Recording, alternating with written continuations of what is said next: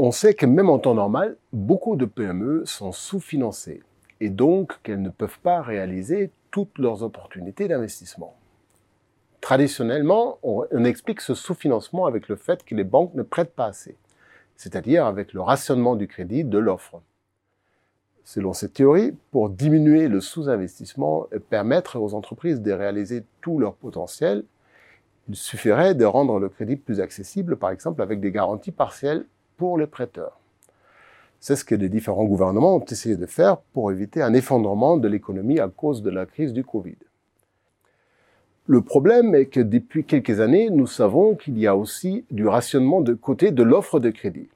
C'est-à-dire, souvent, ce ne sont pas les banques qui refusent d'accorder des crédits, mais c'est les entrepreneurs qui refusent d'endetter l'entreprise, même s'ils savent qu'elle aurait besoin de financement. Ce phénomène semble loin d'être négligeable selon les différentes études, en Grande-Bretagne et en France, entre 8% et 20% d'emprunteurs potentiels ne postulent jamais pour un crédit. On peut également montrer qu'entre un tiers et la moitié de ces entreprises auraient obtenu un crédit s'ils avaient demandé un. Il y a donc potentiellement des centaines de milliards d'investissements profitables non réalisés. Pire, on observe que ce problème d'autorationnement s'aggrave pendant les crises économiques.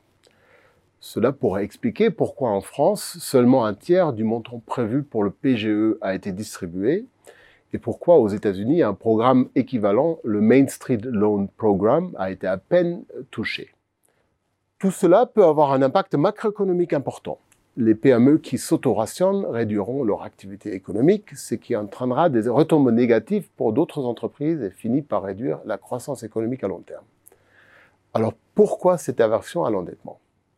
En partie, ça peut être rationnel. Si vous anticipez que de toute façon, votre crédit ne sera pas approuvé, vous n'allez pas perdre du temps avec des procédures compliquées. En particulier, si vous traversez une crise qui demande toute votre attention.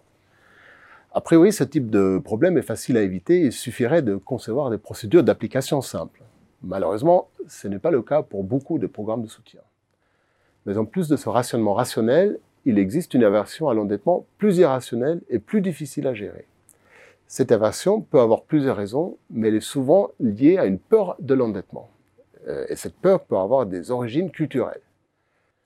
On sait notamment que beaucoup de religions ont une vision très négative de l'endettement et cela peut influencer le comportement de certains entrepreneurs.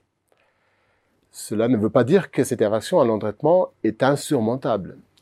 Par exemple, nos recherches indiquent que dans les pays en voie de développement, ce type d'aversion baisse très fortement avec le niveau éducatif de l'entrepreneur.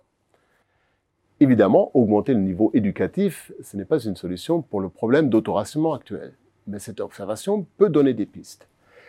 Une des solutions serait que les banques, au lieu d'accorder du crédit aux demandeurs, vendent plus activement leurs solutions de financement.